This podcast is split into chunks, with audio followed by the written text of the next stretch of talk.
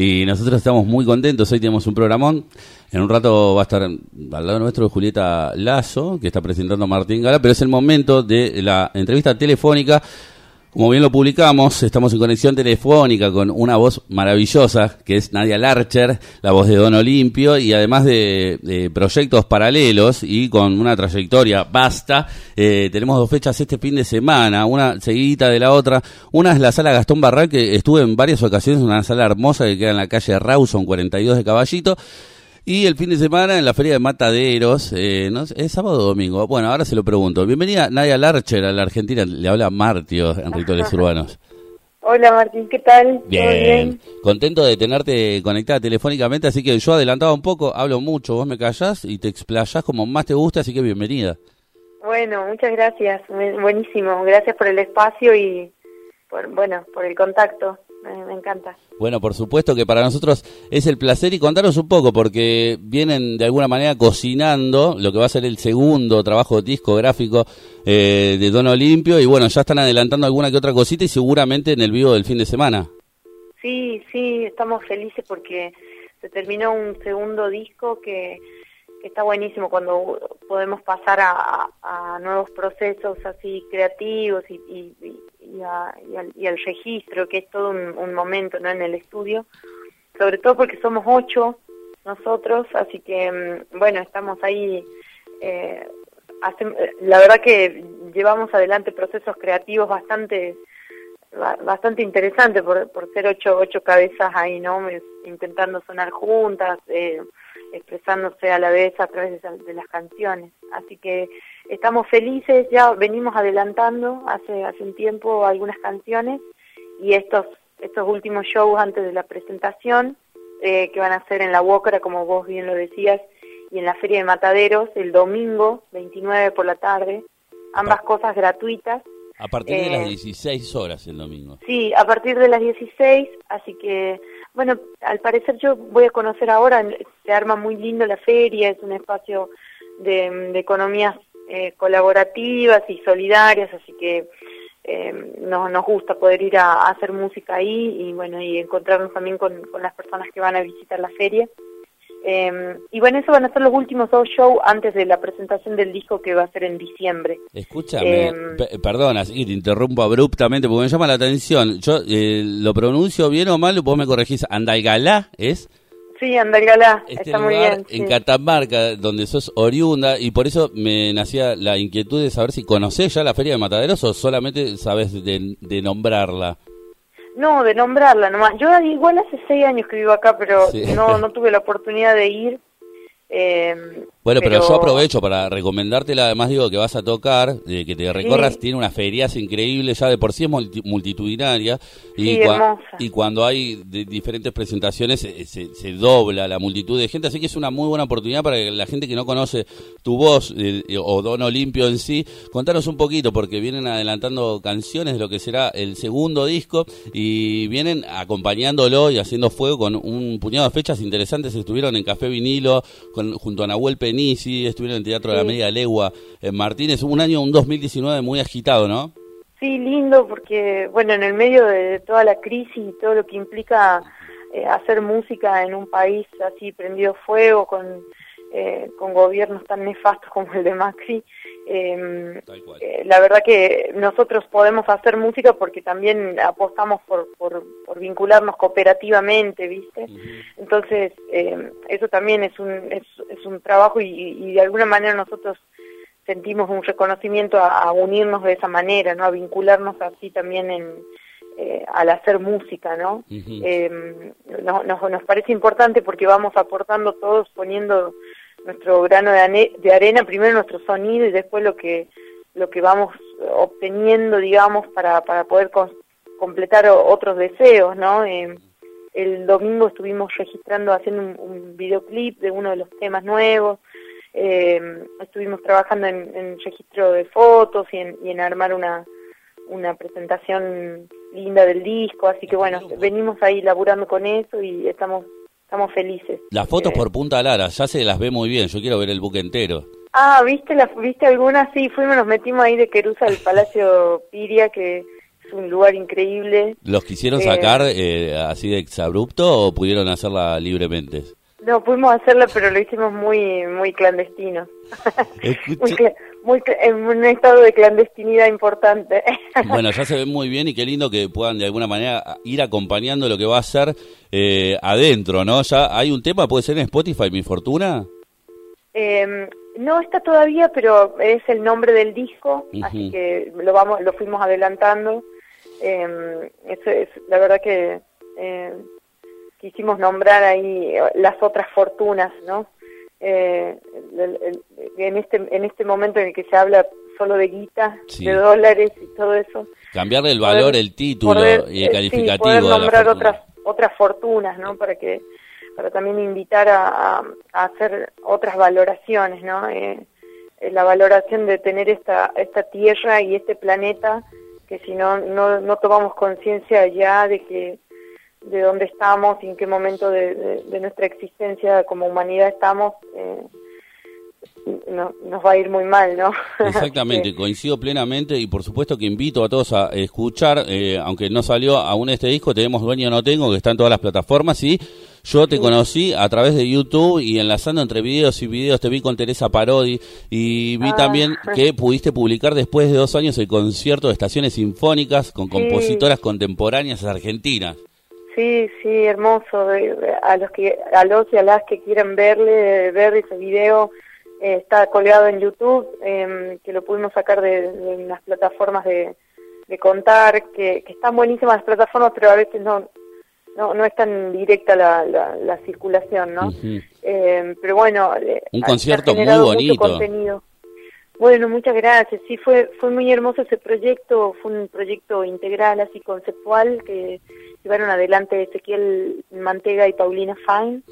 Em, y a nosotros nos tocó la, estación del verano y, y, yo tenía muchas ganas de conocer a compositoras argentinas nuevas y me empecé a buscar y, fue hermoso poder encontrarme con ellas, eh, hablar, conversar. Tengo, tengo todo un material de, de entrevistas con las compositoras que en algún momento publicaré eh, que lamentablemente la, gente de la actual gestión de cultura no, no, se ocupa como debería. Yo, mira, no, y, y, vos sabés que yo ofrecí todo ese material porque me parecía súper importante que, que las canciones vayan acompañadas por, por la palabra de las compositoras y, y no, no, no, no les interesó, ¿no? Estoy hablando de, la gestión que maneja los contenidos, ¿no? Una, en, contar y todo, eh, todo esa eh, ese trabajo que se está haciendo ahí. Pero bueno, es, saldrá por otro lado y de otra manera y, creo que también aportará su... Mira, el material es súper interesante. Hace poquito estuvimos charlando con Charo Bogarín, con la Bruja Salguero, que citaban la voz de la mujer en el repertorio latinoamericano, pero de íconos, ¿no? Y en este caso, qué bueno subrayar que son voces de mujeres y contemporáneas, es muy importante. Sí, sí, sí, porque también es, es importante, nosotras ya creo que es necesario que empecemos a, a, a, pensar con, con, eh, con, más compromiso en la contemporaneidad, ¿no? Porque también son, son las compositoras y compositores que están ahora eh, contando, ¿no? Este tiempo también, y es muy interesante saber cómo, cómo vive, cómo piensa, cómo escriben, qué están cantando las mujeres de nuestro tiempo, ¿no? Em, eso fue fue muy rico, sí, para mí fue muy importante esa experiencia, además de hacerlo en formato sinfónico, eh, suena majestuoso, de hecho tiene una impronta visual, así que yo recomiendo a todos que se metan en el canal de YouTube y busquen eh, a Nadia Larcher o Don Olimpio y bueno, en, este caso estaciones sinfónicas de compositoras argentinas contemporáneas. Y bueno, y, por último, también bueno, quería eh, subrayar y resaltar un año interesantísimo para ustedes a nivel crecimiento, eh, la participación y la invitación con Nahuel Penicia allí en Café Vinilo, después digo, estar cerca de artistas que uno admira mucho, que vienen trabajando como uno hace muchísimo, pero eh, qué bueno que cuando ustedes empiezan a crecer puedan de alguna manera convivir tanto en escenarios como en grabaciones o participaciones. Sí, sí, eso es, eso es hermoso porque músicos como Nahuel Penici, por ejemplo, es, un placer eh, ponerse a hacer música con ellos, es compartir esos minutos de una canción y, y, nadar en esas aguas de creatividad absoluta, de sonido, de amor, de entrega es, es hermoso. Básicamente por eso, ¿no? Eh, estamos, invitamos y, intentamos generar estos encuentros porque se arman unas cosas muy, muy hermosas y desde la espontaneidad, desde la improvisación, eh, eso nos, nos encanta. Así que sí, fue, fue, fue lindísimo poder compartir con, con Nahuel, que es una, una bestialidad, ¿no? Como músico, es una cosa alucinante, así que eh, felices de eso y bueno, de todo lo que se va a venir, que para los para los y las y les que no nos, no nos conocen tenemos nuestras nuestras redes, ahí estamos en Instagram, en, en Facebook por si quieren enterarse novedades. Y, bien activas las redes, porque veo mucha interacción y me parece bárbaro. Yo no voy a nombrar todos los apellidos porque son demasiados, pero sí los nombres. Ella es Nadia y está en la voz, pero tenemos a Juan Piafé, a Milagros, a Juan, a Diego, a Agustín y a Andrés. Y seguramente haya invitados para las próximas presentaciones. Eh, Seguramente sí, vamos a estar adelantando ahí todo en, poco tiempo. Ah, yo te em, quería sacar así de, con, un piolín, pero no. No, no, estamos ahí. Y después te vas a Estados Unidos y en diciembre puede que haya una fecha cerrando el año. Sí, sí, estamos, estoy re feliz porque se, está armando una cosa también muy hermosa con, con dos amigas, mucho no puedo adelantar, pero va a ser algo, dos amigas que son increíbles y talentosas eh, eso también va a estar sucediendo en diciembre, la presentación del disco y en, en noviembre, bueno, también tenemos otras otras presentaciones, también con, estamos en, en noviembre, vamos a, empezar a hacer un adelanto de, de, una suite que grabamos con Proyecto Pato, que es otro otro trabajo que, que venimos sosteniendo con, con amigos y músicos increíbles acá de, de, de Buenos Aires, de Tucumán, eh, ese trabajo está inspirado en la obra de, del Pato Gentilini, que es un compositor catamarqueño, tucumano, eh, y hemos encontrado una piecita así eh, llamada Suite Piedra Sola, que está basada en el primer libro de Atahualpa Yupanqui, así que hicimos una composición con poemas de, de ese primer libro de Yupanqui y, con las músicas de Gentilini ha quedado algo eh, muy muy hermoso que, que, queremos compartir también, así que en noviembre vamos a, a a compartir eso también. Bueno, maravilloso. un montón de cosas lindas. Muy interesante y por supuesto que yo te voy a hinchar para que para tenerte acá en piso, ojalá te tenga con, con, un instrumento para escucharte, pero y ahondar en temas porque porque sé que haces un trabajo de investigación excelente, además de lo musical, o propuestas mucho más amplia, así que todos los que tengan la oportunidad se acercan este viernes 27 en la sala de Gastón Barral en Rawson 42 de la UOCRA y es gratuito. Y lo mismo el domingo 29 en la Feria de Mataderos Corrales de, a partir de las 16 horas. Avenida Corrales y creo que es Lisandro de la Torre. Así que eh, muchísimas gracias Nadia por esta conexión. Y yo eh, te quería pedir, yo voy a pasar esto que me chafé, diría, es vieja esa palabra, es obsoleta, pero bueno, yo me lo chafé de YouTube y es tan alta que está la luna, así que vos si querés hacerme una reseña de esta canción me presentas y redondeamos la nota, ¿te parece? Buenísimo, tan alta que está la luna es una de las canciones que Leda Valladares recopila en sus viajes de investigación y recopilación. La gran pianista.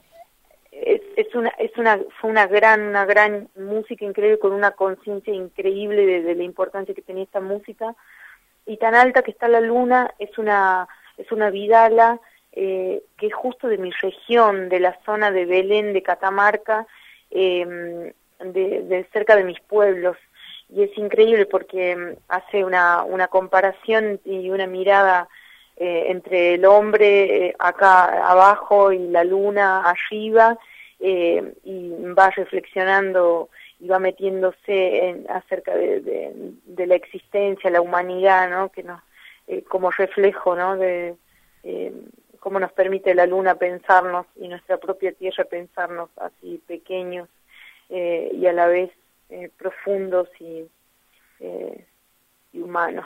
Maravillosa, maravillosa como, como tu voz y, y, toda tu exposición, así que escuchamos entonces tan alta que está la luna y te agradecemos la conexión, Nadia. Muchísimas gracias, muchísimas gracias Martín, un abrazo enorme. Dale, seguimos en Rituales Urbanos, vas a escucharte. Tan alta que está la luna y sí, y el lucero